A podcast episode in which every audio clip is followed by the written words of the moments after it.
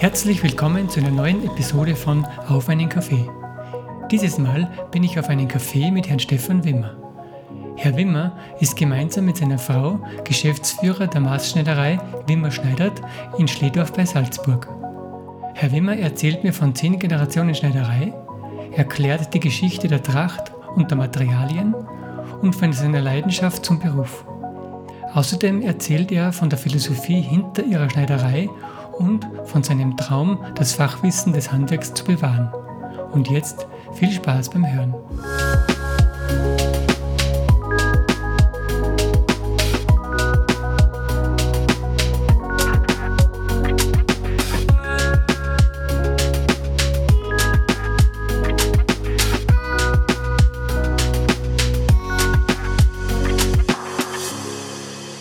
Ganz zu Beginn äh, möchte ich auf alle Fälle gleich mal für Ihre Zeit danken, dass Sie sich Zeit nehmen für unseren Podcast.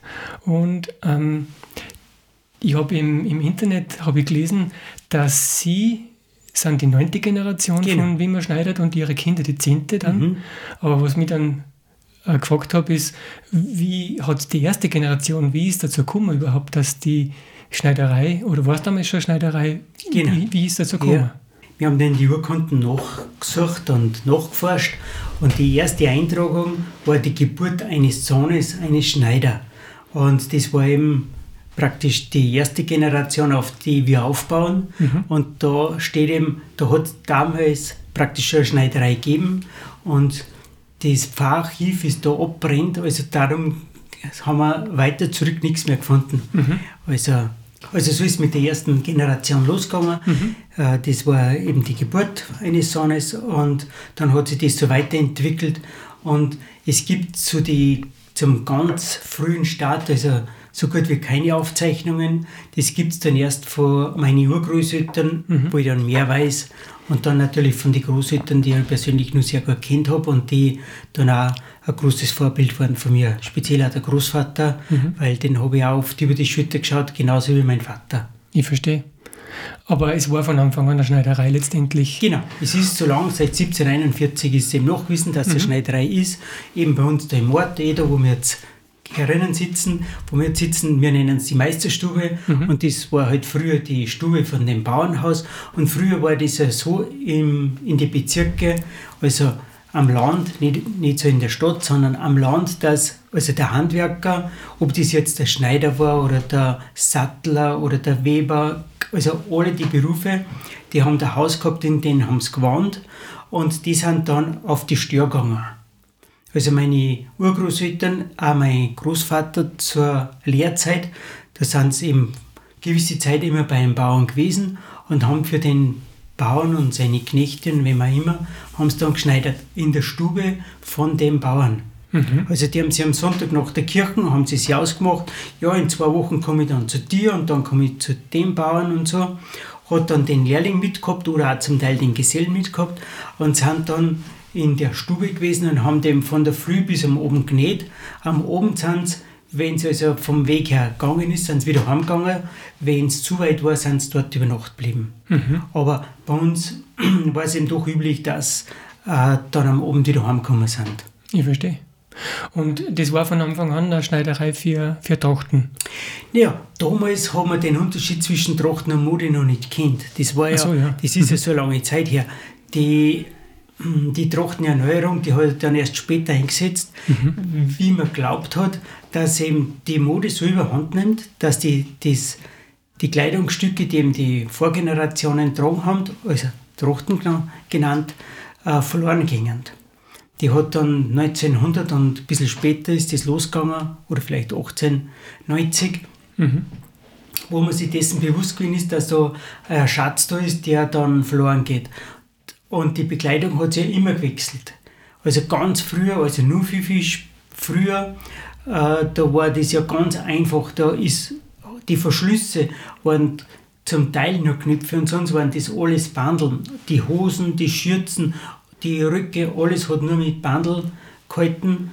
Das war alles im Grunde sehr, sehr einfach von dem her. Und dann hat sich eben die Schnitttechnik entwickelt, die Nähmöglichkeiten haben sich entwickelt und die Berufe haben sich damals also auch im Laufe der Jahrzehnte stark weiterentwickelt.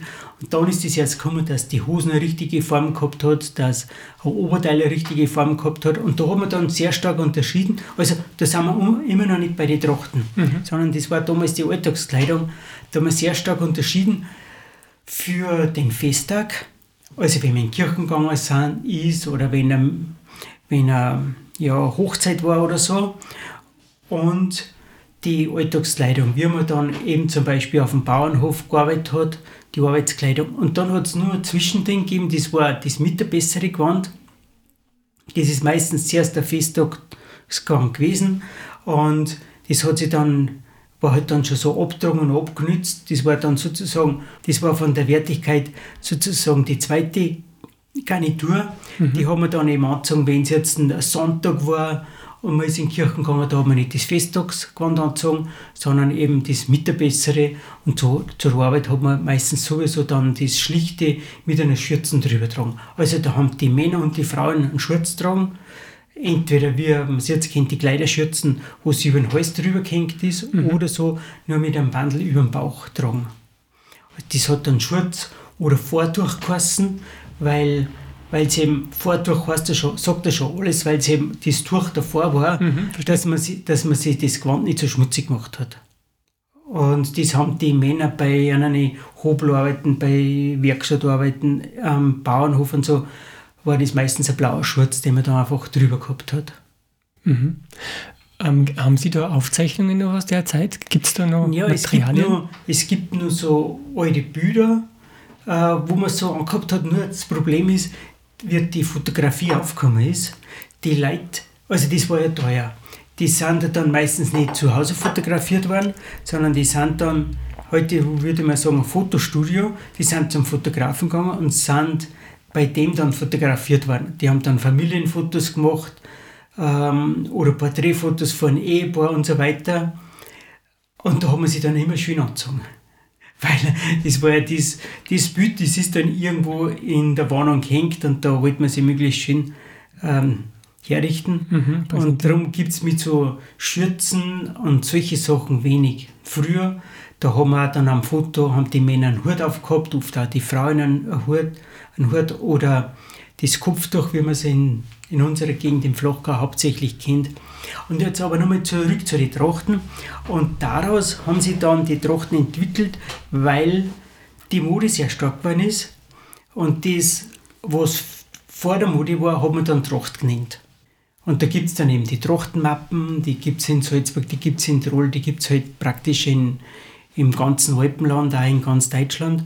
Und hat in die Trachtenmappen eine gewisse Zeitepoche zeichnet das man dann als Tracht genannt hat. Wie groß war die Schneiderei, wie man bei ihren Uropa schon, haben die auch schon so ein größeres Geschäft nachher gehabt oder war das bei Uropa und Operzeiten noch immer ähm, was Kleineres? Bei, das war immer sehr klein. Es, man muss sich ja vorstellen, das war ein Dorf, da waren ähm, 600 Einwohner oder 500 Einwohner zur Zeit von meinem Urgroßvater mhm. und da hat es sehr viel Schneider gegeben. Da hat es in jedem Ort mindestens ein oder zwei Schneider gegeben und die Unterscheidung war damals so, Schneider, der Schneider hat für die Männer geschneidert und die Noderin, das waren meistens Frauen, die haben eben Noderin geheißen, kommt von Nähen halt natürlich mhm. und die haben für Frauen geschneidert. Jetzt hat es natürlich auch nicht einen Riesenmarkt gegeben, weil eben äh, viele Schneider da waren. Wobei man auch sagen muss, damals, zu der Zeit, da die haben das gut wie alles mit der Hand genäht. Also zur Zeit von meinem Urgroßvater, die haben einen Tisch gehabt in der Stube meistens, in, in einer Werkstatt, wenn man das so nennen kann, weil ein Teil haben schon zu Hause auch genäht. Ähm, wenn es nicht weit zum Gehen war, sind sie gleich schon daheim geblieben.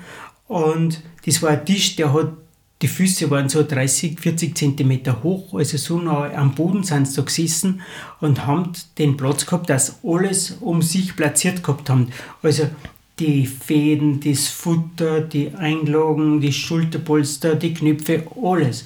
Also der, ja und auch der Geselle oder der Lehrling, die haben im Grunde nicht aufstehen müssen, wenn sie nicht irgendwas zwischendurch mal bügelt haben, wobei bügelt ist damals sehr wenig geworden, weil das sehr aufwendig war. Können wir vielleicht später noch ein bisschen erzählen zum mhm. Bügeln. Bitte. Die sind also ziemlich am Boden gesessen und haben da genäht. Äh, das war nur eine Stufe, wo sie praktisch aufgestiegen sind und haben sie alles um sich gehabt, sind im Schneidersitz da gesessen, darum kommt auch der, der Ausdruck Schneidersitz und haben da alles vor sich am Schoß und rund, rund um sich gehabt, alles in Griffweite. Mhm. Die haben da im, im Grunde keine großen Bewegungen machen müssen und haben da den ganzen Tag sozusagen vor sich hingeschneidert. Außer das Zuschneiden am Anfang und das Bügeln am Schluss ist der Großteil im Sitzen, am, sage jetzt mal, auf dem Tisch fast am Boden gewesen. Okay. Also zeitoptimiert damals schon. ja, genau. Und es war nicht viel Platz da. Äh, der große Vorteil ist, äh, oder der große Vorteil war damals, da hat es auch zur Zeit von meinem Urgroßvater nur kein elektrisches Licht gegeben.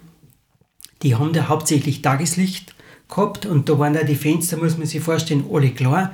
Jetzt haben die ja ein wenig Licht gehabt und dann haben sie ja durch das Tischel am Boden ein bisschen nach der Sonne richten können. Also der ist da an, sind am Boden gesessen und dann ist die Sonne im Laufe des Tages weitergewandert. Dann ist man mit dem Tischel auch ein bisschen weitergewandert, dass man möglichst ein gutes Licht gehabt hat, mhm. weil dann oben mit der Petroleumlampen äh, hat man eben ein relativ schlechtes Licht gehabt. Das hat man vielleicht noch ein bisschen verwendet, aber im Grunde hat man halt großteils in der Zeit nicht, wo die Sonne gescheint hat. Ja, klar. Verstehe. Und zum Bügeln kann ich nur ein bisschen was erzählen. Bitte. Ähm, es gibt ja so, man sieht sie öfter, die alten Bügeleisen und die haben den Namen und die, die heißen Stogeleisen oder Stockeleisen, da gibt es verschiedene Ausdrücke. Und zwar, wenn man die hinten öffnet, die haben da meistens so Kloppen, die man so aufkloppen kann und dann ist hinten so ein Metallteil drinnen. Das ist so ein Gusseisen, äh, meistens mit einem Durchmesser von 4-5 cm und einer Länge von 10 cm. Den haben wir in, das haben wir in den Herd reingelegt, in die Glut. Mit einer Zange dann rausgeben, wenn es schön glüht hat und heiß gewesen ist, in das Bügeleisen eingeschoben dann wieder zugemacht, ein bisschen gewartet, weil dann war das Bügeleisen heiß und dann haben wir bügelt. Mhm. Und da haben wir natürlich ein Gefühl haben müssen, weil zuerst war das Bügeleisen extrem heiß, dass man sich das Kleidungsstück, das man davor mühevoll genäht hat, nicht dann irgendwie verbrennt hat. Man hat eh immer feuchtes Tuch draufgelegt. Und zum Schluss hin haben wir halt die Sachen bügelt, wo es halt schon ein bisschen abgekühlter war, wo es dann besser war für kühleres Eisen. Also man hat sich das schon sehr einteilen müssen, wie man bügelt hat, weil man im Winter ist ja leicht gegangen. Da ist im, ja, im Holzofen ist immer äh, Feuer gewesen und war immer Glut, wo man es reinlegen können hat. Aber man muss sich den Sommer vorstellen. Jetzt haben die den Sommer extra einheizen müssen, nur dass sie ein heißes Bügeleisen gehabt haben. Also der Aufwand war schon war schon groß zum Bügeln. Und darum hat man wirklich möglichst wenig bügelt und dafür lieber also die Naht nur mit, einer, mit ein paar Stiche auseinander geheftet, als dass man es dann extra für das auseinander bügelt. Die Näharbeit war im Verhältnis ja, die Arbeitszeit war damals ja im Verhältnis günstig, sage ich jetzt mal, oder wenig bezahlt. Und der Stoff war damals das teuerste. Mhm. Was für Materialien waren das dann damals? Damals haben wir sehr viel mit Leinen gearbeitet, sehr viel mit Wollstoffe. Also die Loden waren ja damals sehr beliebt, eh heute auch noch. Und der Loden hat halt den großen Vorteil, weil den haben wir Sommer und Winter anziehen können. Weil es hat den Spruch gegeben, was für die Kälte ist, ist auch für die Hitze oder gegen die Hitze. Also so eine Lodenjacken im Sommer ist gar nicht so heiß, wie man eigentlich vermutet. Natürlich schon wärmer als die Funktionskleidung heutzutage, aber damals hat es ja die Möglichkeit nicht so gegeben. Die haben halt meistens eine schöne Lodenjacken gehabt oder Strichlodenjacken, die hat dann den Vorteil, dass wenn es drauf regnet, der, das Wasser noch abperlt, da hat der Loden so ein, ist so gebürstet, dass die Haare nach unten schauen und eben alles Mögliche, was mit Leinen und Hanf war. Damals war sehr viel Hanfanbau in unserer Gegend. Und das Leinen und Hanf haben da meistens die Bauern selber gehabt. Mhm. Und die Wolle halt zum Teil und das andere ist eben zukauft worden. Wobei der Loden, der ist ja ziemlich aufwendig zum Herstellen, weil er, der wird ja nicht nur gewebt, sondern der wird dann auch gewalkt. Und gewalkt heißt eben, äh, der muss in eine Lauge reinkommen und in Bewegung sozusagen mit einer mit einer Wärme dazu schrumpft er. Also der wird ja meistens, um, je nachdem wie lang man schrumpft und bewegt, wird um ein Drittel kleiner. Mhm. Also das Problem hat man, wenn, ich, wenn man eine schöne Wollstrickweste hat und man gibt es in die Waschmaschine, ist dasselbe. Waschmittel ist Lauge und die Wärme und die Bewegung in die Waschmaschine, wenn man es aufmacht, upsala, dann ist ein steifes Kinderjackel sozusagen. Mhm. Also ist sozusagen gewalkt. Und dasselbe hat man sich beim Loden zu Nutzen gemacht, dass er eben ähm, fest war, ähm, gegen den Wind abgehalten hat, gegen das Wasser abgehalten dass hat. Er dichter wird quasi. Genau, das war eben optimal für damalige Verhältnisse. Also Naturmaterialien mhm. und Schafe waren ja in die Berge genug und da waren halt die Wohlwalkanlagen, also die waren, es gibt ja eh noch einen in Schlabing zum Beispiel, den Steinerloden, den kennen viele. Äh, also da haben wir dann die Wolle eben zum Teil hingebracht also ein Loden ist auch aus einer Schafwolle zum Beispiel Der Loden gemacht. ist aus Schafwolle, ja genau. Und, und, ist das auch gewebt oder wie funktioniert das? wird zuerst gewebt, wird auch gewebt. aber eben um ein Drittel größer, mhm. als man es eigentlich dann als man hat und dann durch das Walken schrumpft er und ah. wird eben dicht. Das ist der große Vorteil vom Loden. Das ist der Unterschied. Ja, und damals hat es so liebe Geschichten gegeben, hat mir mein Großvater nur erzählt, er, äh, wenn sie auf der Stör waren und sie haben zugeschnitten und zugeschnitten und dann haben sie die größeren Fleckerl haben sie immer gleich weggegeben in die Hosentaschen rein, weil sein Lehrmeister hat immer gesagt, ähm, wenn der Bauer oder die Bauern sieht, dass bei uns größere Fleckerl abfallen, dann dürfen wir nicht mehr kommen, weil dann sind wir ein schlechter Schneider, weil äh, der Stoff so teuer ist, wir verschneiden da so viel. Jetzt haben sie es immer gleich weggegeben und für die, wenn sie dann die Batten für die Taschen ausgeschnitten haben, haben sie es schon wieder hergelegt, haben sie es ja verwendet, aber zwischendurch hat ja nichts Größeres am dumm liegen dürfen, weil sonst eben die Gefahr sehr groß war, dass eben geheißen hat, ja, der deine Stoff, der verschneit so viel, der braucht so viel Stoff und das wollte sie keiner auf sich sitzen lassen. Ich verstehe, dass man voreilige Schlüsse vorwegnimmt. Ja, genau, dass man dem schon vorbeugt und mhm. dann wenn das, wenn das Stück fertig ist, war es ja eh wieder egal, ist eh nicht viel überblieben, weil man früher hat man bei allen geschaut, dass man es bis zum letzten irgendwie verwendet. Das war genauso die Bauern, wenn die ein Schwein geschlacht haben, da, da ist alles verwendet worden, da ist nichts überblieben. Und natürlich auch beim Stoff und aus der Restl ist meistens auch noch irgendeine Kleinigkeit gemacht worden. Ja, verstehe. Für Sie selber war das von Anfang an klar, dass Sie in dem Beruf mit einsteigen? Ja, als Jetzt erzähle ich nur kurz von meinem Großvater, der ihm also, zuerst ja, nur auf die Stör gegangen ist. Ja, dann bitte. mache ich die Familiengeschichte noch fertig. Ja, bitte, danke. Der ist auf die Stör gegangen äh, als Lehrling. Da haben sie dann schon eine tragbare Nähmaschine gehabt, so eine kleine, so eine Koffernähmaschine. Waren sie schon ein bisschen rationeller. Und war dann, das mit so einem Pedal zum. Nein, da hat es noch kein Pedal gegeben, sondern da war das Handrad seitlich, das hat dann so einen kleinen Griff gehabt und mit dem hat man da dreht also das mit dem Pedal ist erst ein bisschen später gekommen. Mhm. Er, wie er dann den Betrieb übernommen hat zu Hause, hat er sich eben dann eine Nähmaschine gekauft. Mit Kurze Pedal, Zwischenfrage, in welchem Jahr sind wir jetzt ungefähr? Da sind wir jetzt 1920 ungefähr. 1920. Da hat er dann mit so einer Nähmaschine mit einem Pedal gearbeitet und da hat es eben da noch keinen Strom gegeben, 1920 bei uns. Das ist dann erst ein bisschen später gekommen. Mhm muss man sich ja vorstellen, also damals, das ist jetzt 100 Jahre her, hat es noch kein elektrisches Licht gegeben bei uns. Also, wir sind jetzt in einem Dorf, aber das war in alle Dörfer rund um das Gleiche. Da hat es halt in die Städte dann ist losgegangen mit der Elektrifizierung.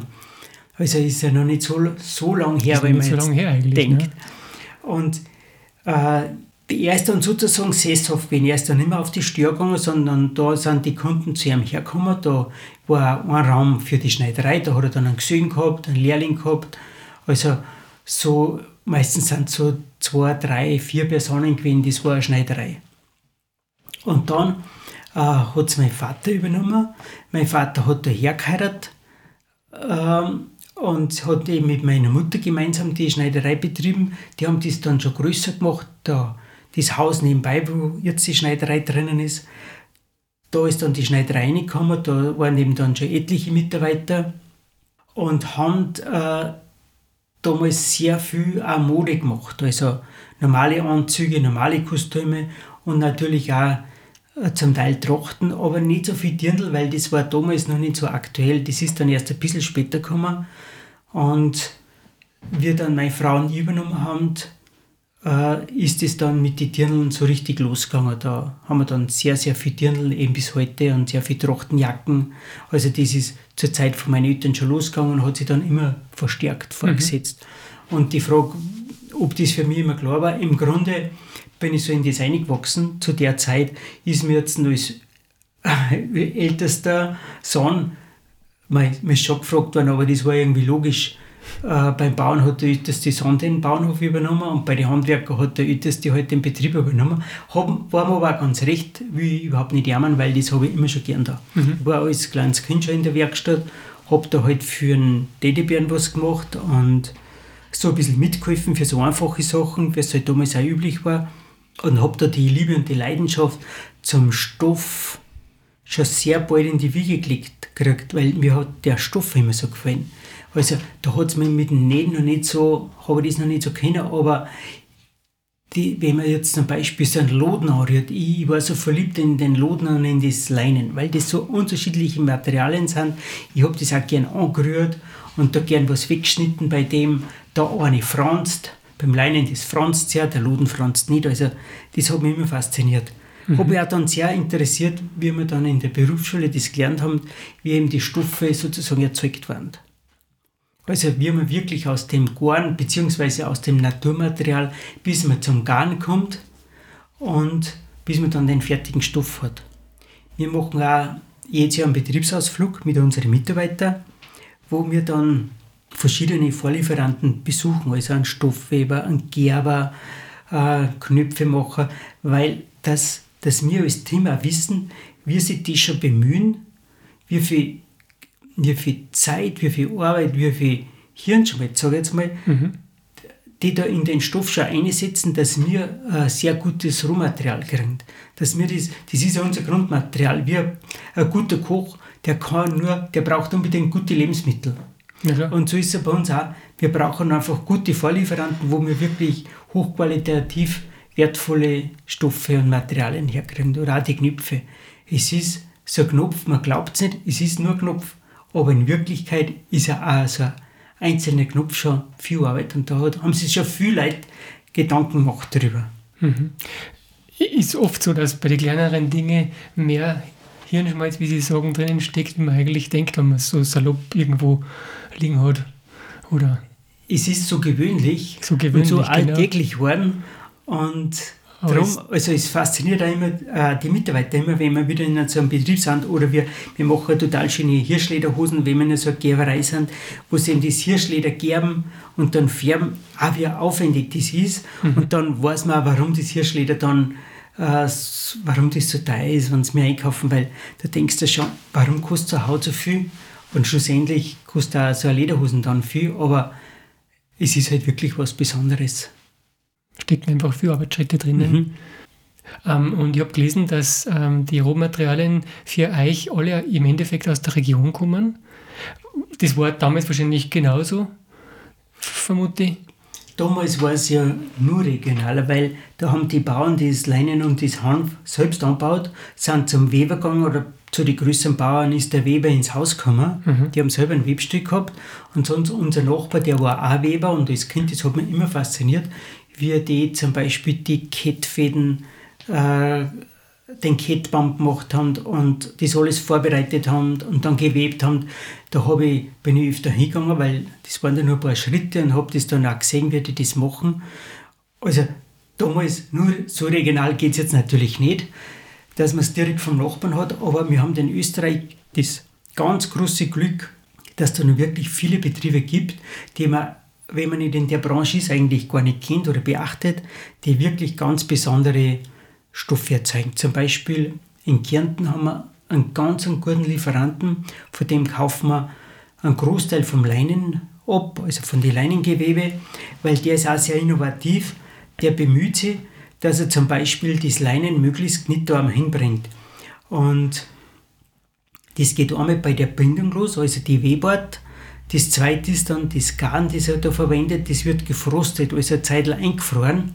Mhm. Und durch das Einfrieren ähm, nimmt sie einen, einen Teil von der Knitter, Eigenschaft, nennen wir es einmal so. Und Ja. wenn das dann fertig ist, dann knittert die Jacken dann nicht mehr so stark, wie man es eben beim Leinen kennt, weil viele Leute wollen dem, dass zwar Leinenjacken tragen, aber dass eben dann nicht so knittert, wie man es früher eben gewohnt war. Und statt dass der das mit sehr viel Chemie behandelt, wird es eben besonders gewebt und eingefroren. Also ich finde das total inno- innovativ und wir haben mit dem einen sehr guten Kontakt und natürlich einen sehr guten Lieferanten. Und das setzt sich dann weiter bis zum Leder, bis zu den Loden und man glaubt ja gar nicht, dass in Österreich nur zwei super Seidenwebereien gibt. Eine ist in Stadtrand von Wien, gehört nur zu Wien und eine ist in Niederösterreich.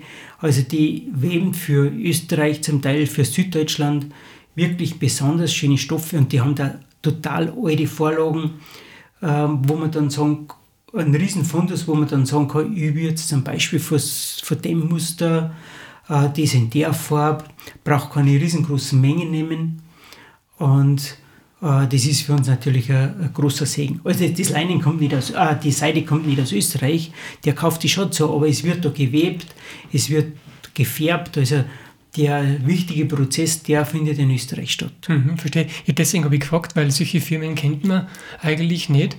Und deswegen ist es sehr überraschend, dass es solche Betriebe noch gibt, in, in der Anzahl nämlich. Ja. Ja, genau. Oder auch zum Beispiel bei den Knöpfen, dass Hirschschanknöpfe bei uns gemacht werden, das ist ja nur verständlich.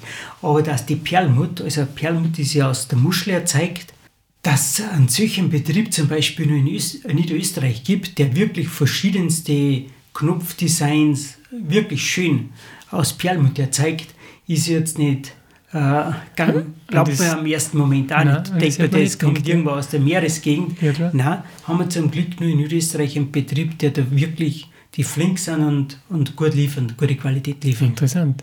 Und dass es auch noch Innovationen gibt in dem Bereich. Jetzt kennt man die Betriebe eh schon nicht. Und dann höre ich jetzt gerade, dass da in Kärnten, der sogar innovativ ist und sich was überlegt, was es noch nicht gegeben hat. Das ist spannend. Das ist, also wir haben einmal das Problem, wenn man in Österreich was erzeugt, dass natürlich hochpreisig ist, weil die Löhne, das kann man überhaupt nicht vergleichen, wie zum Beispiel irgendwie in Fernost- oder Südosteuropa zum Beispiel, unvergleichlich mit unseren Löhnen. Aber natürlich ist bei uns auch eine höhere Kauf- Kaufkraft und ich sage jetzt mal, es ist auch ein Vorteil, weil man ist dadurch gezwungen, dass man bessere Qualität oder innovativ oder beides ist, Ja. weil sonst ist das Produkt ja nicht verkäuflich. Wenn das, das gleich, die gleiche Qualität hat wie Made in China, warum soll man es dann bei uns kaufen oder warum soll man den Stoff in Kärnten kaufen? Nein, äh, da geht es jetzt nicht nur um Tradition Traditionalismus, sondern die sind halt auch dementsprechend besser. Und da ist man gern bereit, dass man das mehr zahlt und dass man die Leistung von dem belohnt. Und Gott sei Dank schätzen das die Kunden dann. Wenn sie da reinschlupfen in sowas und spüren die Qualität, dann weiß man natürlich gleich, dass es was anderes ist. Ja. Haben Sie das Gefühl, dass in den letzten, sage ich mal, 10, 15, 20 Jahren sich da was verändert hat, dass die Kunden mehr bereit sind, für so Qualität zu zahlen? Oder Also das hat sich sehr stark geändert, Gott sei Dank für uns. Also, weil viele Kunden sagen, ich kaufe mir lieber, genau wie es früher war, ich kaufe mir einmal was Gescheites und dann halt wieder mal was Gescheites und mit dem habe ich Freude, da schlupfe ich ein. Das hängt nicht irgendwie dumm im Kosten und ich will es gar nicht anziehen, sondern ich habe jetzt meine Freude. Ich bin stolz, dass ich das habe und ich, ich fühle mich mit dem Stück wohl, weil es ist ja unsere zweite Haut, kann man ehrlich sagen. Und wenn ich wo reinschlupfe und ich gefalle mir damit und ich fühle mich wohl, dann ziehe ich es halt lieber an, als ich kann mich gar nicht anschauen. Oder es war vielleicht irgendwas sowas Billiges, wo man dann denkt, ah, ich will das eh gar nicht anziehen. Oder wo kommt das her? Oder vielleicht haben da Kinder oder Frauen dran gearbeitet, die ausgebeutet worden sind, dann, dann will ich es vielleicht gar nicht anziehen, dann war ich schon dumm, dass ich es überhaupt gekauft habe, habe dann eh schon ein schlechtes Gewissen. Also, und so sind eben wirklich viele Leute, die sagen, jetzt kaufe ich mir was Gescheites, vielleicht für irgendeinen Anlass und das habe ich dann viele, viele Jahre. Wir bemühen uns immer, dass wir einen Einschlag drinnen lassen. Also, dass wir es vergrößern, verkleinern kann man sowieso. Wir lassen immer 10 Kilo Einschlag drin. Das ist dann oft sehr lustig im Geschäft, wenn, die, wenn ich das sage mit den 10 ich Kilo. wollte gerade fragen, ja. Genau, weil 10 Kilo, ja, was ist 10 Kilo? Äh, glaubt ihr jetzt, das nimmt es nie im Leben zu. Aber ist natürlich schon passiert. Oder wenn man nur 5 Kilo zulegt, ist auch froh, ist die Person auch froh, wenn man es also lockerer machen kann. Und die sind im Grunde 10 Kilo sind zwei Kleidergrößen und so viel haben wir Einschlag drin. Ob das ein Jacken ist, ein Dirndl ist, äh, wo man es einfach vergrößern kann. Mhm. Und verkleinern sowieso, weil wir die Philosophie haben, wenn man sich was Gescheites kauft, soll man es auch länger tragen können. Äh, soll jetzt auch die Möglichkeit sein, dass man es anpassen kann. Ja, Körper verändert sich halt einfach im Laufe von einem Leben. Genau, und es wird bei vielen Firmen so viel Schindler mit Greenwashing betrieben, die halt irgendwo in der Wüste dann Baum pflanzen lassen, die kein Mensch, mehr beachtet und so weiter.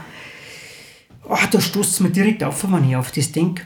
Und da ist unsere Philosophie, ist, dass man bestmögliche Qualität aus einer bestmöglichen Erzeugung kriegt und dann, dass man es so lange tragen kann, wie irgendwie möglich. Dann hat es halt den Mehrnutzen, dass es eben länger haltbar ist, mhm. dass man sich länger gefreut damit, nicht nur eine Saison. Und das ist in meinen Augen auch sehr nachhaltig. Ja. Man hat seine Freude damit, man tragt es gern, man schlupft gern rein, man sieht sich gern mit dem. Das ist, gibt schon mal ein gutes Gefühl. Und dann eben, äh, dass eben länger, wie so Lederhosen zum Beispiel, die halten die Person leicht aus. Wir, zu uns kommen öfter welche, die sagen, ah, ich habe von meinem Großvater Lederhosen gekriegt, äh, kannst du mir die enger machen? Natürlich, wenn es irgendwie geht, machen wir das enger, weil wir wissen, das ist ja wert, gell, wenn mhm. der Schiene Hirschlederhosen hat. Und dann passt man es halt auf den Jungen an. Meistens kommen die Enkel, weil die Väter ihre Hosen ja noch selber tragen. Darum ist eben meistens wird vom Großvater auf den Enkel übergeben. Mhm. Damit man einfach die, die Rohstoffe, die ja sehr wertvoll waren, dementsprechend auch nutzt. Genau, wir es im Frühjahr geschaut haben, dass möglichst wenige Ressourcen verbrauchen, ja. so bemühen wir uns mehr, dass wir nach wie vor wenig Verschnitt haben und natürlich, dass man es lange nützen kann. Mhm. Sie sind dann in dem Betrieb groß geworden, haben Sie vorhin erzählt. Ja, genau. Und, und dann aber haben Sie trotzdem klassisch die Lehre gemacht, das hat es damals ja schon gegeben. Genau, ich habe da damals die Lehre gemacht bei meinem Vater und habe ihm über die Schütte geschaut sozusagen, das erklärt von meinem Großvater, was natürlich sehr gut war für mich, weil, weil ich das Wissen eben von denen weitergekriegt habe.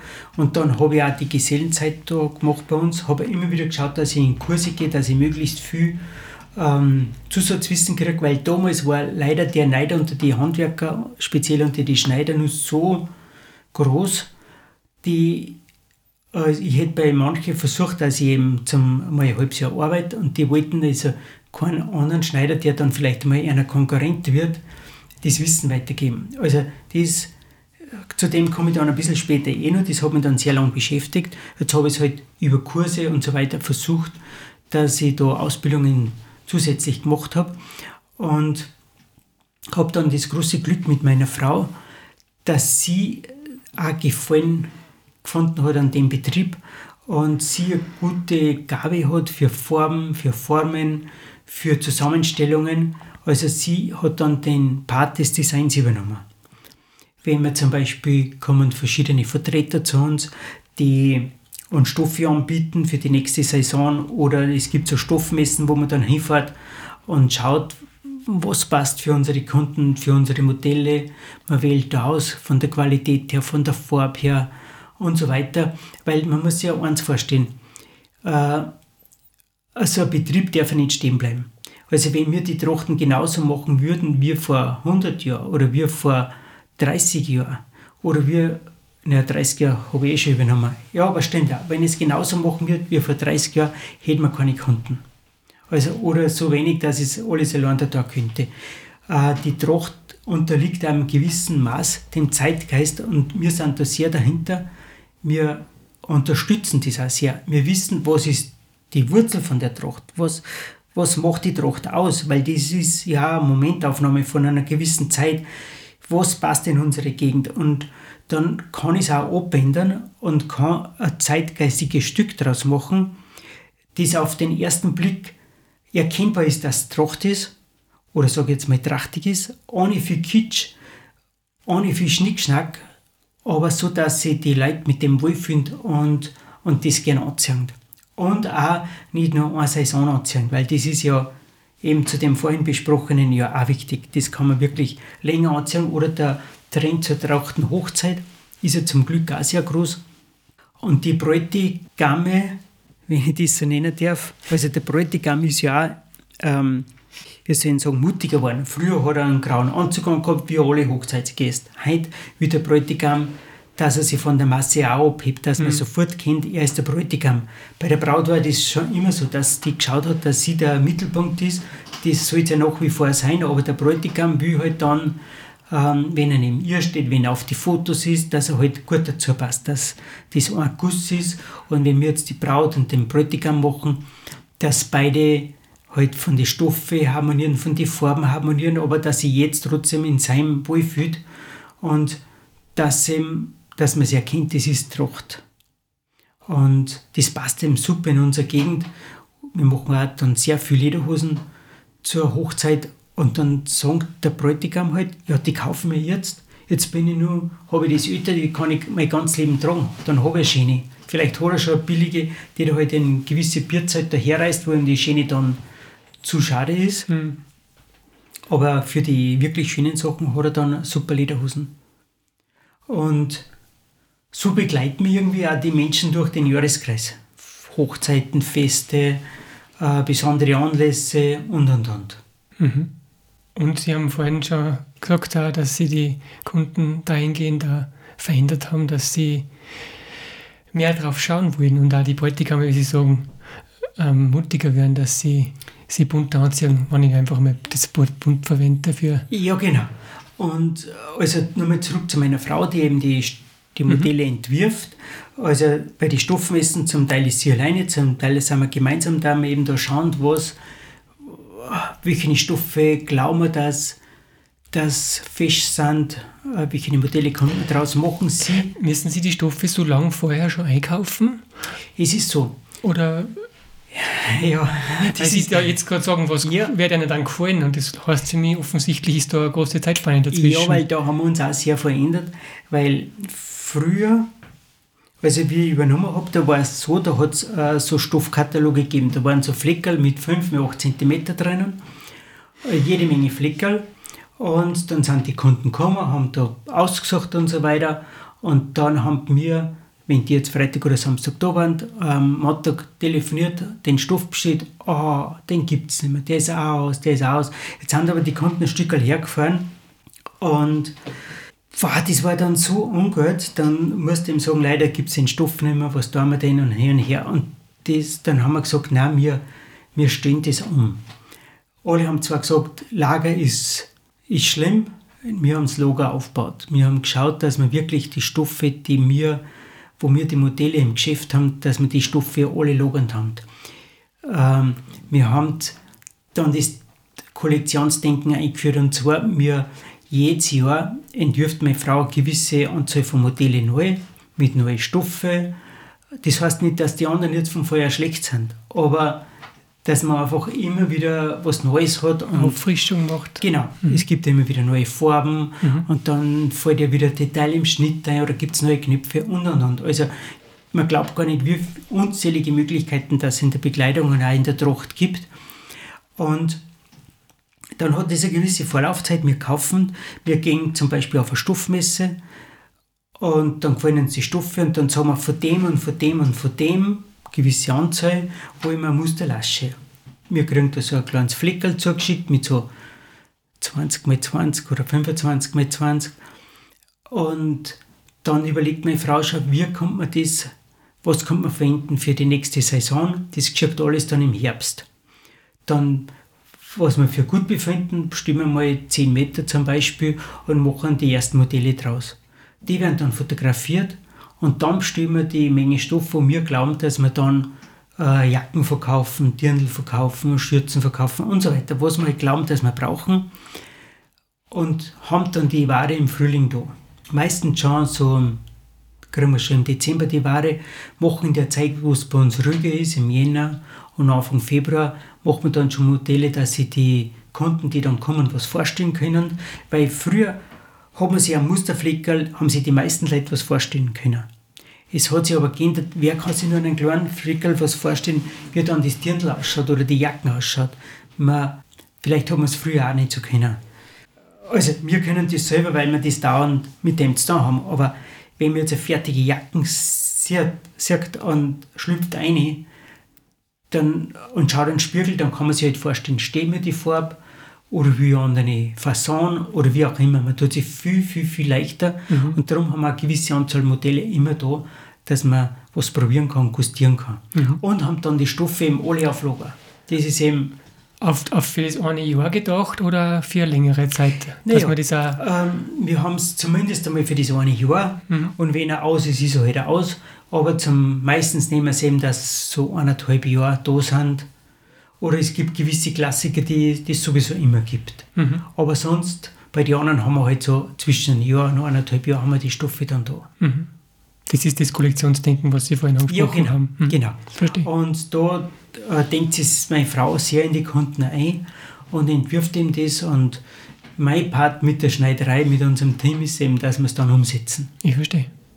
Hat Ihre Frau in die Richtung deiner Ausbildung gemacht? Oder sie, hat, kommt aus einem ganzen, sie kommt aus einem Büroberuf mhm. und hat aber, als ich es kennengelernt habe, schon sehr mit Formen und mit Formen und mit den Zeichnen umgehen und hat sich da eben dann noch weitergebildet, dass ihm da und natürlich Erfahrung dazu, dass das jetzt perfekt beherrscht. Mhm. Spannend. Ähm, Sie haben den Betrieb in einer gewissen Größe übernommen ja, von Ihrem Vater. Wie, wie groß war es da? Also da waren wir nur zu dritt, zu, zu zweit und dann ist gleich noch mein Lehrling gekommen. Mein Vater hat in der Zwischenzeit einmal mehr Leute gehabt. Da hat er Konfektion gearbeitet für eine andere Firma. Es war aber nur so eine kurze Epoche. Und wie ich übernommen habe, war mein eben ein sehr kleiner Betrieb und dann war, ist eben die Nachfrage immer größer geworden und immer größer. Wir haben es nicht darauf angelegt, dass wir irgendwie groß werden. Äh, ich wollte auf jeden Fall nie zu groß werden. Also mein Limit waren immer so 20, jetzt haben wir halt 23. Also so in der Größe, weil dann ist es noch gut überschaubar. Man muss sich ja vorstellen, wir produzieren da keine Serien, sondern es sind alles individuelle Stücke für individuelle Geschmäcker und natürlich haben wir Modelle da, aber dann geht es ja, es muss dann für die richtige Person sein, für die richtige Größe, vielleicht mit anderen Knöpfen, mit einem anderen Aufputz und so weiter. Dadurch sind wir auch so individuell und dadurch wollen wir auch nicht größer sein. Weil das heißt, die, die Stücke aus diesen Kollektionen ähm, die stellt ihr nicht in einer gewissen Anzahl her, sondern die wird dann auf Bestellung. Ganz richtig, das habe ich noch zu wenig erklärt. Ah. Wir machen da vor jedem Modell ein paar Größen, dass, dass man zum kann. anschaut, zum Probieren. Oder wenn mhm. wer sagt, das passt mir jetzt gleich und ich brauche es eh gleich, ich will das gleich mitnehmen, mhm. dann kann das natürlich oder kann sie das gleich mitnehmen. Wobei es ist derselbe Preis, ob die das jetzt fertig mitnimmt, die Person, oder ob wir es dann für sie machen weil mir das einfach so wichtig ist, dass alles, was bei uns aus dem Haus rausgeht, also was fertig ist, dass das gut passt. Bevor wir da lange mal dumm ändern, ist mir lieber, wir machen sofort neu. Weil erstens ist Umändern auch Arbeit und dann passt es einfach besser. Mhm. Wenn nur Kleinigkeiten, die mit zum Kürzen sind, okay. Aber sonst, sobald es viel zum Ändern ist, machen wir sofort neu.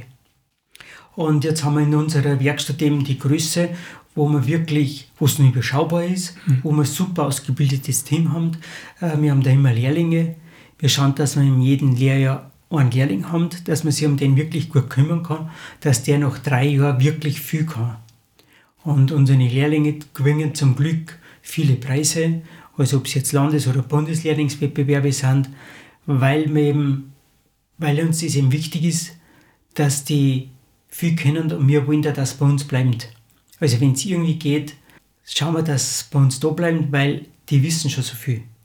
Die haben sozusagen den, kennen sie in die Werkstatt gut aus. Natürlich lernt man als Geselle nur immer was dazu, aber der große Grundstein ist gelegt. Ich verstehe, ja, ja klar. Also die kennen schon wirklich viel. Und bei uns lernen sie eben ähm, Damen- und Herrenschneider. In der Berufsschule müssen sie sich zwar für einfach entscheiden, aber im Betrieb lernen sie beides und sie können dann auch die Prüfung für Herren- und Damenschneider am Schluss machen.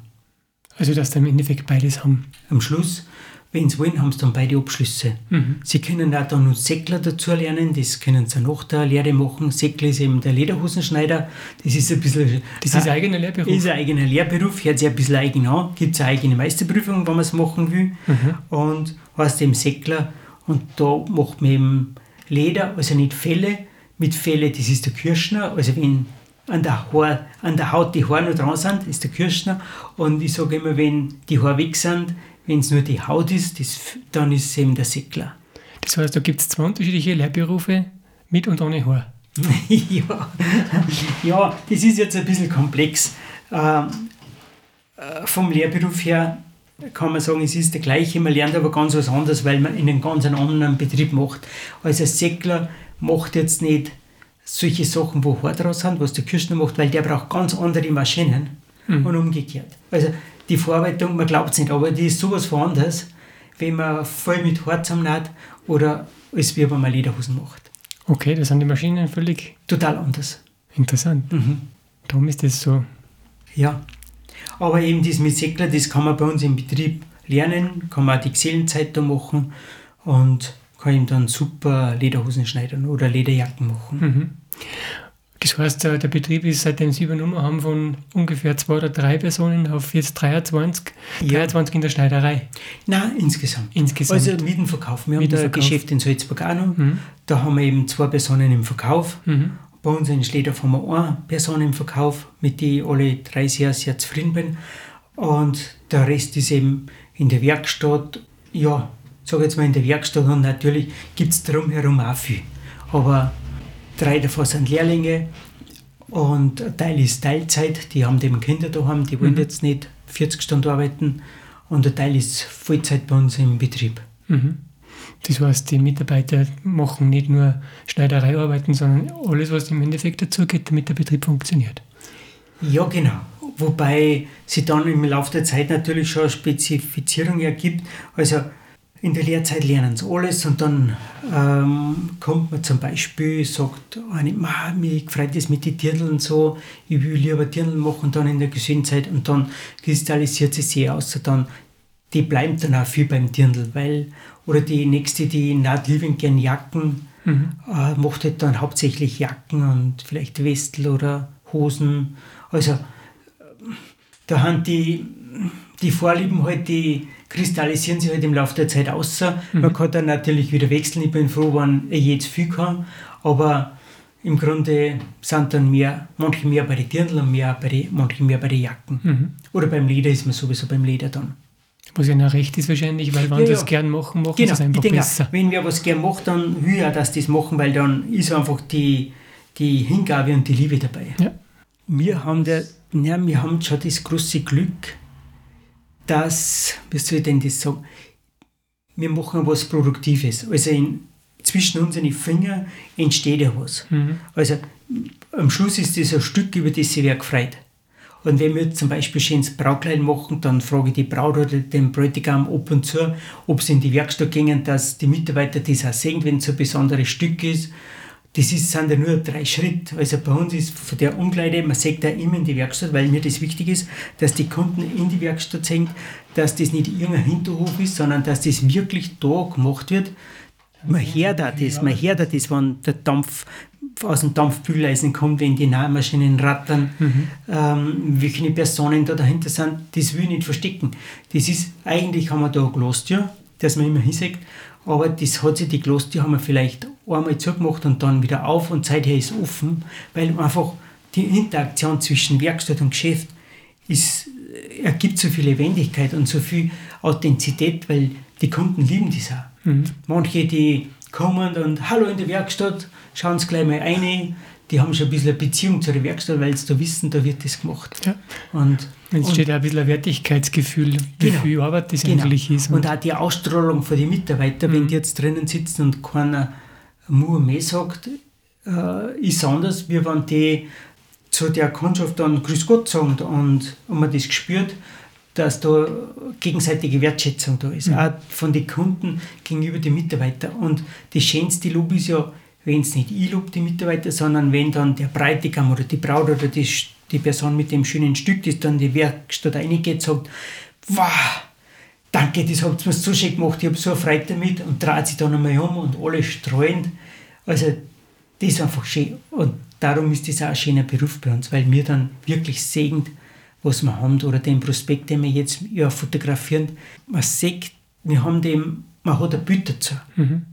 Das verschwindet in irgendeiner Schubladen oder verstaubt in einem Regal. Nein, das, das wird tragen die Leute freuen sich dann, wenn sie Lob kriegen dafür. Ich verstehe, ja klar. Das ist schön.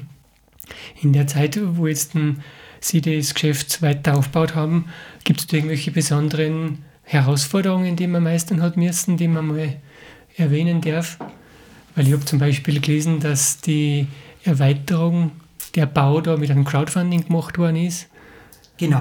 Wir Wie haben ist zum Beispiel zu dem gekommen, oder? ja, das ist War lustig. sicher nicht die einzige Herausforderung, aber Nein, nein, wir haben, wie jeder Betrieb hat halt seine Herausforderungen.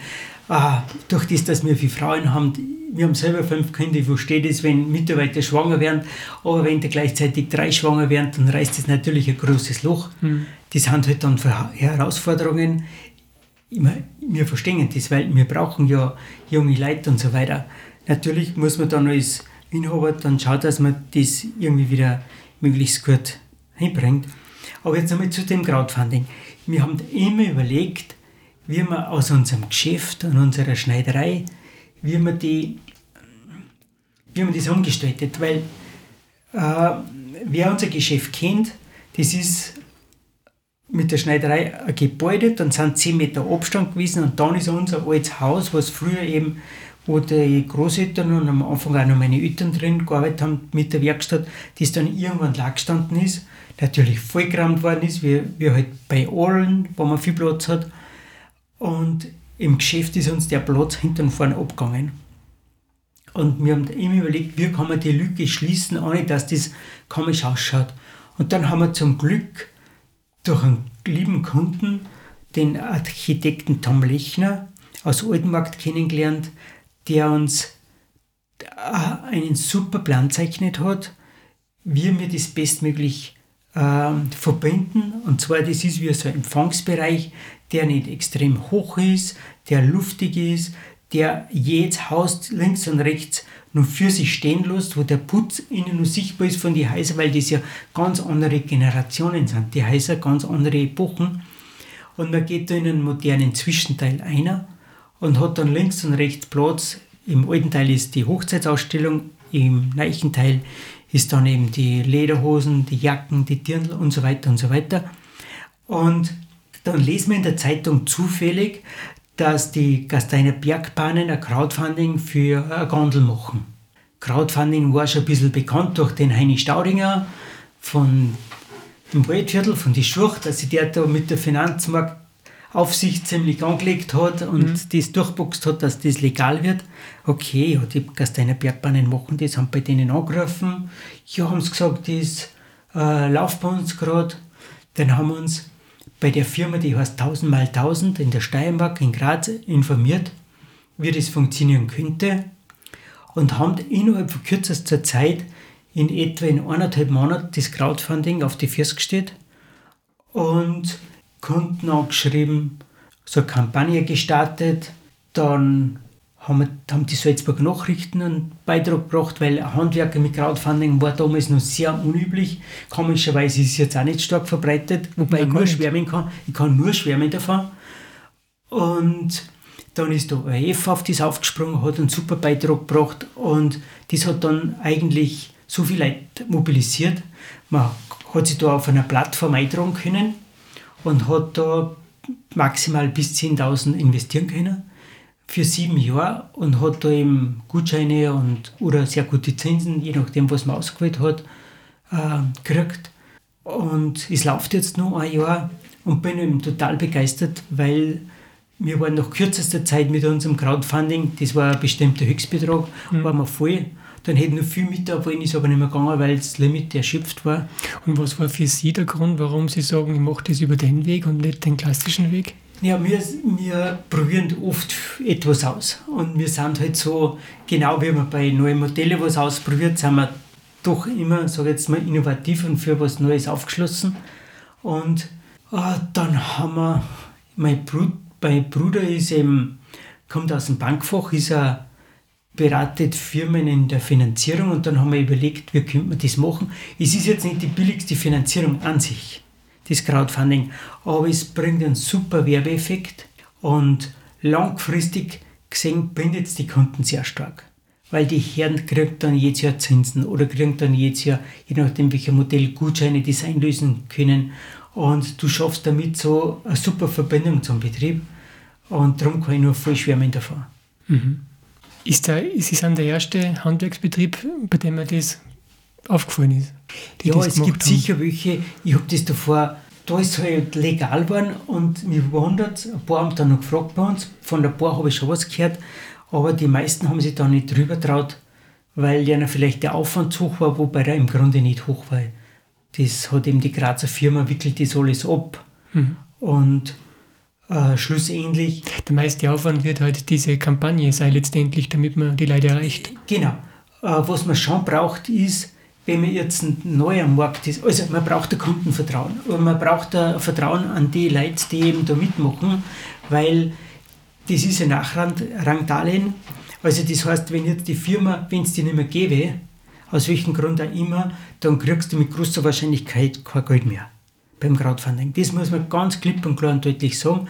Also die Firmen müssen, also die Kunden müssen wirklich Vertrauen haben, dass da mitmachen, weil das Geld ist nicht sicher angelegt. Also auf einer Bank ist viel sicherer. Ja.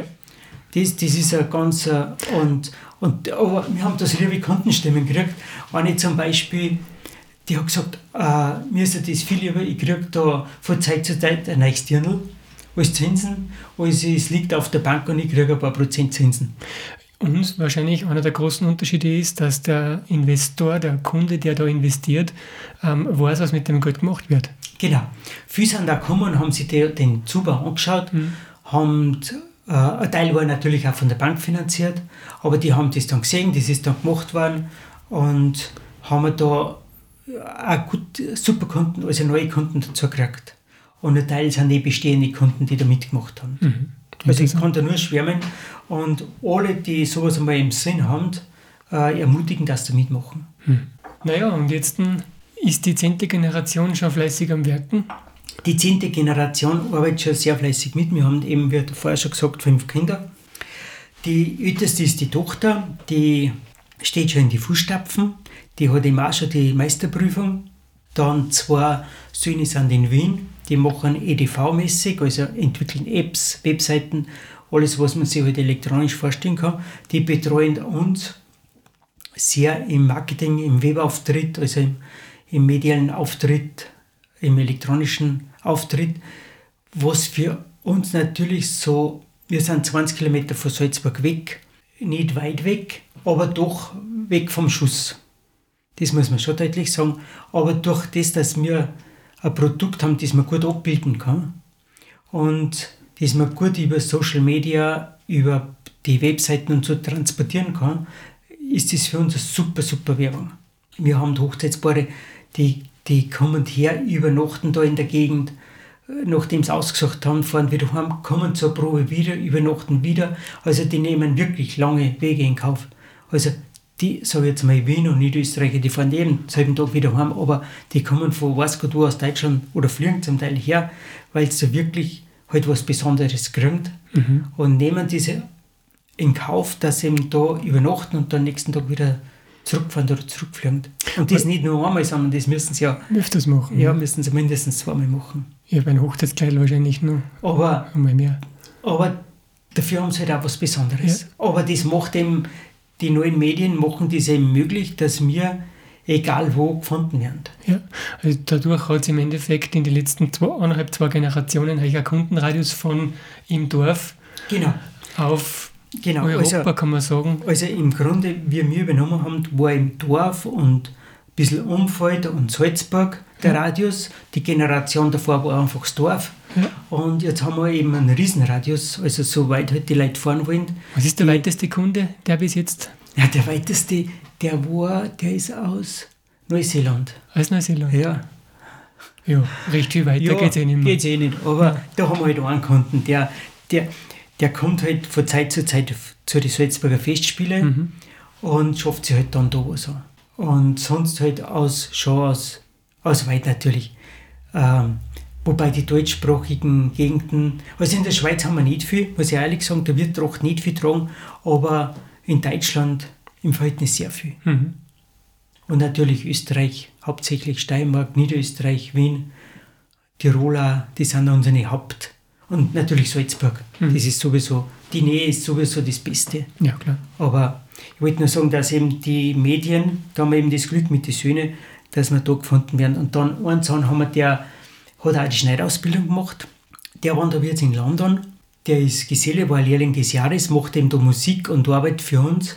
Erzählt vielleicht später noch, was er genau macht, einmal Social Media und eben für die Schneiderakademie, was ich da, was ich euch dann vielleicht ein bisschen später noch erzähle, arbeitet er sehr fest mit. Und der Jüngste, der mit der Lehre auch fertig ist, der ist eben, hat sich dann einen Bus zur Schneidewerkstätte umgebaut und ist jetzt gerade unterwegs nach Afrika, wo er eben sozusagen seine leeren Wanderjahre nicht direkt auf der Stür zu Fuß, sondern in, einen umbauten, in einer umbauten Schneiderwerkstätte in einem Bus sozusagen macht, wobei er auch nicht weiß, wo der Weg dann wirklich hinführt. Aber jetzt ist er mal, er will mal nach Afrika, weil er liebt bunte Stoffe. Mhm. Und schauen wir mal, hat mhm. ein sehr gutes Gefühl für Design, wo der Weg einmal dann hinführt. W wann geht seine Reise los? Ah, der ist schon unterwegs. Ah, der ist schon unterwegs. Der ist schon unterwegs, ja. Wo ist er gerade? Er ist gerade irgendwo in, entweder ist er nur in Italien oder ist er in Frankreich. Er fährt da eben in Italien dann Richtung Côte d'Azur, mhm. Richtung Spanien, Portugal wieder wen besuchen, da Kinder wem und dann geht es nach Marokko und dann an der Westküste Afrika nach unten. Mhm. Also haben die Kinder letztendlich die Innovationskraft vom Papa ja, ein ja. Stück weit. Also ich fahre auch gern weg, aber die sind nicht nur gern weg, sondern die bleiben da zum Teil dann. Natürlich äh, weiß man nicht, vielleicht kommen sie wieder mal oder der Großteil oder etliche. Lassen wir uns einfach überraschen. Ich habe jetzt nicht unbedingt weggefangen gemacht, aber einfach die Idee, dass ich ein äh, Fahrzeug umbaue in eine mobile Schneiderei, mhm. das ist ja auch nicht unbedingt alltäglich. Nein, der hat da sehr viel Herzblut reingelegt mhm. und ist da wirklich gut ausgerüstet, kann da alles machen. Schauen wir mal, was uns da, was uns da an Bilder schickt. Und wo es ihn hintreibt. und was ihn hintreibt, ja. Mhm. Und der, der Sohn in, in London? Ja, und zwar, da gehe ich jetzt nur kurz zur Pandemie zurück. Ähm, da war dann der erste Lockdown, wo wir, wir haben immer schon überlegt, was kann man als Maßschneiderei für digitales Produkt anbieten, was gäbe es da. Und er war zum Glück, ist nur kurz vor dem Lockdown heimgekommen. Wir waren dann eh alles zugesperrt und so weiter, wie halt bei alle. Und haben dann zu Filmen angefangen. Und zwar, wir nennen die Schneiderakademie. Das ist eine Ausbildung, wo man in zwei Jahren das Handwerk lernt.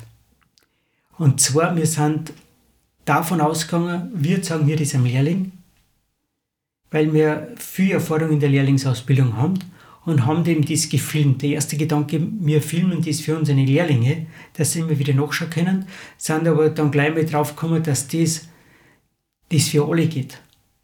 Wenn du dem mit null oder ganz wenig Erfahrung losstarten willst, ähm, kriegst von uns das Werkzeug mit, dass alle zwei Wochen neue Einheit kriegst, wenn du dem das buchst und innerhalb von 52 Einheiten, also die sind zwei Jahre dann, wirklich von ganz einfachen schlichte Kleider, schlichte Jacken bis zum Hochzeitskleid, bis zum Abendkleid, bis zum äh, schicken Herrensacko alles machst. Und der Gedanke war äh, nicht, dass man Teilearbeit macht, das heißt, dass man irgendwann einmal ein Knopfloch lernt, dass man eine Tasche lernt, dass man einen Kragen lernt, sondern dass man immer, jede Einheit ist ein, ein komplettes Modell. Das also erste, ein Kleidungsstück. Äh, ein Kleidungsstück. Das erste ist eben ein schlichtes, einfaches Kleid. Mhm. Da kriegst du die Schnitte dann digital dazu in jeder Größe. Die können sie dann selber ausdrucken oder ausbluten lassen.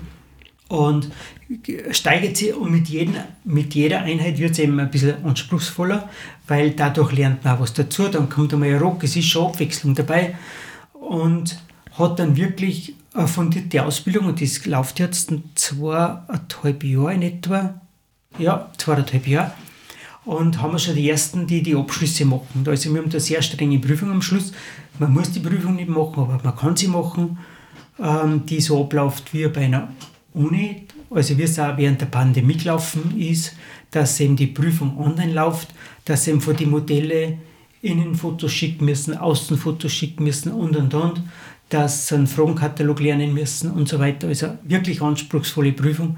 Und da haben wir jetzt schon ich glaube, 40, die die Prüfung bestanden haben. Also mhm. sind wir sehr stolz auf unsere Teilnehmer. Und der Sohn in London, der ja da, dass ich da wieder zurückkomme, der hat in London auch ein Jahr Musik studiert und unter anderem auch Filmen und Film schneiden gelernt hat. Mit dem mache ich das eben, der das filmt und die Filme dann schneidet. Beziehungsweise haben wir jetzt noch wem, die uns schneiden helfen. und sozusagen das alles online steht. Mhm. Der Aufwand ist dann viel größer gewesen, als wir am Anfang äh, genommen haben. Das ist meistens bei einem Projekt. Aber wäre die Pandemie nicht gewesen, hätte ich nie die Zeit gehabt und auch nie die leere Werkstatt, dass wir da zum Filmen angefangen hätten. Mhm. Ähm, diese Akademie ist gedacht für jedermann und Frau, die interessiert sind? Genau. Oder? Genau. Also man kann mit sozusagen null Vorkenntnisse, die meisten haben die eh schon eine Nahmaschine daheim und mhm. können halt ein bisschen was, äh, einfach losstarten und da gebe ich eben wirklich die Tipps und die Tricks, die ich eben über Generationen so mitgekriegt habe und, mhm. das, und die Erfahrung, die gebe ich da bekannt, weil ich das nicht will, dass das Wissen irgendwo dann in einem Betrieb schlummert und vielleicht irgendwann gibt es nicht mehr. Weil alle die Betriebe, die mich nicht zu sich kommen lassen haben, bei die damals gefragt haben, wie ich war, wie ich eben die Gesellenzeit woanders machen lassen, machen wollte, mhm. die gibt es nicht mehr. Die sind inzwischen geschlossen. Und das ist ja ewig schade, was da immer Wissen verloren geht und das wollen wir eben, das ist damit erhalten und wird wieder in Europa verbreitet. Weil das Wissen um eine gute Schneiderarbeit, das, das wird immer weniger und immer weniger. Das wandert nach Fernost ab und ist in unserer Gegend stirbt schon langsam aus. Mhm. Und wir haben Teilnehmer, die sind schon älter, die sagen, ah, ich wollte das immer schon lernen und das ist jetzt ein super Hobby. Wir haben die Junge, die sagen, ich will das einfach lernen, habe keinen Lehrberuf gekriegt, das lerne ich halt so. Wir haben solche, die haben, sind in der Karenz daheim und nützen die Zeit, dass die das lernen. Und wir haben da schon solche, die einen Betrieb haben und sagen, okay, ich habe das gelernt, ich bin vielleicht in eine Fachschule gegangen, hab, will aber nur einfach ein bisschen praktisches Wissen dazu und schaue mir die Videos an, nein, das noch, habe dann einen riesen Fundus an super erprobte Schnitte, die sie dann auch verwenden dürfen mhm. und äh, hole mir da einfach ein zusätzliches Fachwissen ins Haus. Spannend. Ähm, was soll ich jetzt noch fragen? Dann sage ich noch was. Bitte. und, das mag ich vorhin. Ja, und dann sind die ersten fertig geworden, das ist jetzt ein halbes Jahr her, und haben gesagt, also halt geschrieben, die schreiben dir dann Mails, mein Herr Wimmer, wir tun jetzt weiter, wir sind jetzt mit der Ausbildung fertig, wir wollen weiternähen. ist natürlich ein schönes Kompliment. Und dann war mir wieder gefordert, also eben hauptsächlich der Lehrerhard aus London, der war da wieder da und haben wir eben überlegt, haben wir so ein Brainstorming gemacht, wie können wir das, was können wir denen anbieten und dann haben wir gesagt, okay, wir machen die Schneiderfamilie. Wir machen eine Community, wo es jedes Monat ein neues Modell gibt, wo man auch den Schnitt kriegt, den Film zur Erklärung kriegt, wo man dann jedes Monat mache ich mit den Teilnehmern einen Zoom-Call, wo irgendwas Spezielles zum Schnittabändern zeige und wo ich auch für Fragen und Antworten zur Verfügung stehe.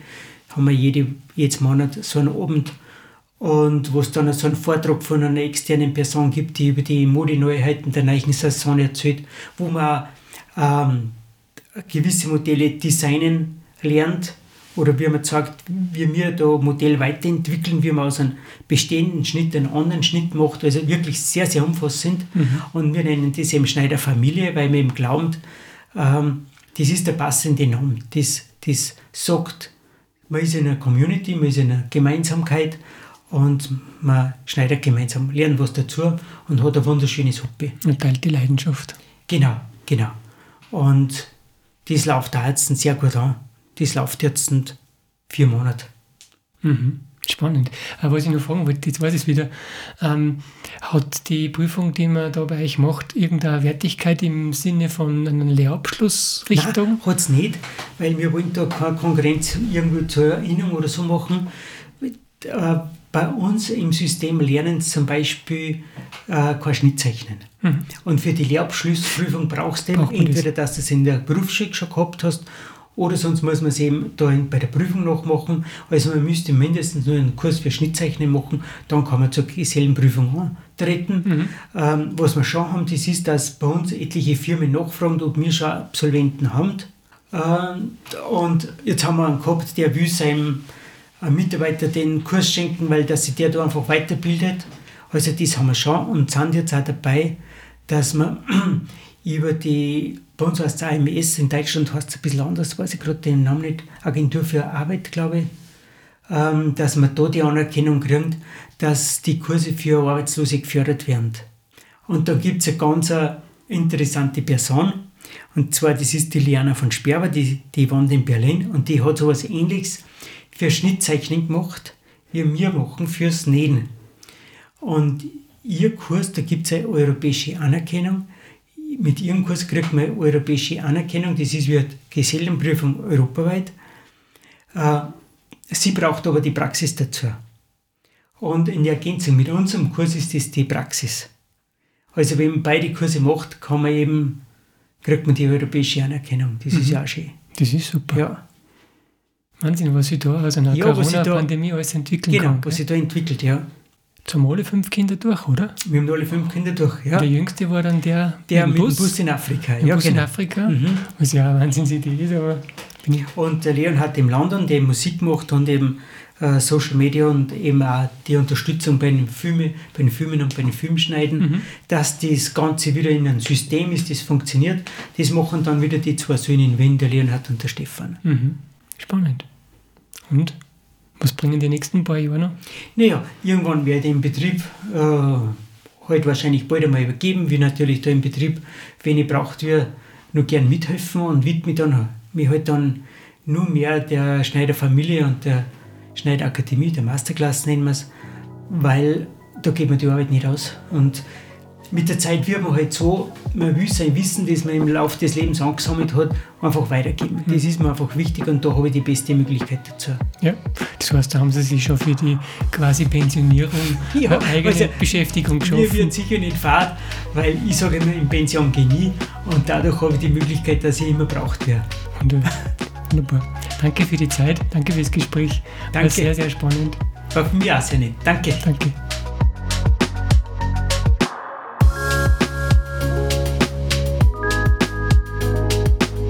Vielen Dank fürs Zuhören und besuchen Sie uns auch auf imagostudio.at slash spotlight.